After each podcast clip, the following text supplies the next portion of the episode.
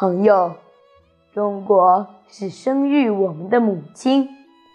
你们觉得这位母亲可爱吗？我想你们是和我一样的见解，都觉得这位母亲是蛮可爱、蛮可爱的。一言气候，中国处于温带，不十分热，也不十分冷。好像我们母亲的体温不高不低，正适宜于孩儿们的偎依。一言国土，中国土地广大，纵横万数千里。好像我们的母亲是一个身体魁大、胸宽背阔的妇人。中国土地的生产力是无限的，地底蕴藏着。未开发的宝藏也是无限的，既不象征着我们的母亲保有无穷的乳汁、无穷的力量，以养育她四万万的孩儿。我想，世界上再没有比她养得更多的孩子的母亲了。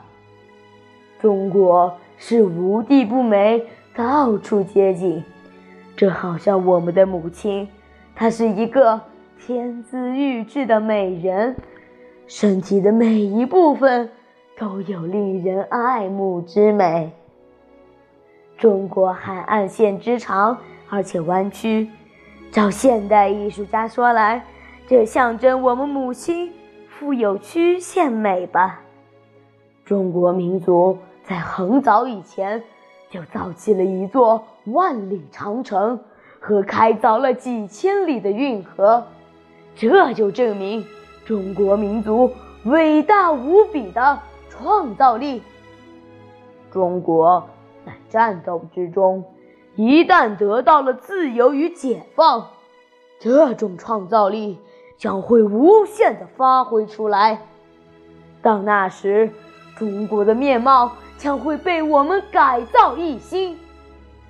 欢歌将代替了悲叹，笑脸将代替了哭脸，富裕将代替了贫穷，康健将代替了疾苦，智慧将代替了愚昧，友爱将代替了仇杀，生之快乐将代替了死之悲哀，明媚的花园将代替了凄凉的荒地。这时。我们民族就可以无愧色地立在人类的面前，而生育我们的母亲也会最美丽的装饰起来，与世界上各位母亲平等的携手了。这么光荣的一天，绝不在辽远的将来，而在很近的将来。这么光荣的一天。绝不在辽远的将来，而在很近的将来。